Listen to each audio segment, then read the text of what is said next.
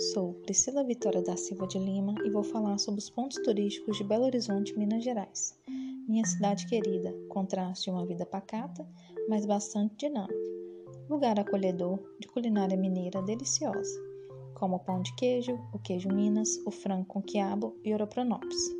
A cidade de Belo Horizonte também encanta por suas belezas naturais. Situada em Nova Lima, o Parque Estadual da Serra do Rola Moça, uma reserva natural com uma série de espécies da fauna, como mananciais, trilhas e circuitos ciclísticos, mirantes para apreciar o mar de montanhas que eu tenho o prazer de contemplar todos os dias. Na Pampulha encontra-se a Lagoa da Pampulha, um local ótimo para passear, praticar exercícios como corrida e ciclismo.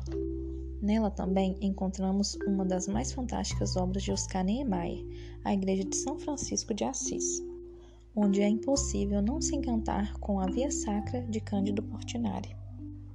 Nesta mesma localidade, considerado parte do conjunto arquitetônico da Pampulha, encontra-se o Estádio do Mineirão, um dos mais importantes estádios de futebol do Brasil.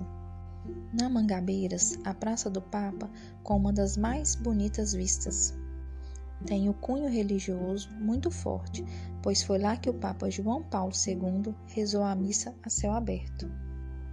Nesta mesma localidade, a uma altitude de mil metros, encontra-se o Parque das Mangabeiras, um local repleto de espécies de animais, nascentes de rios, quadras poliesportivas, quadra de tênis e pistas de skates.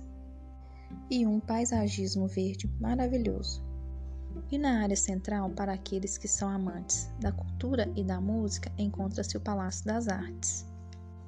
Para aqueles que amam uma aventura, na Serra da Moeda, a 1500 metros de altitude, encontra-se o topo do mundo, com uma das mais belas vistas do pôr do sol e com uma rampa natural para pilotos de parapente, asa delta e paraquedas.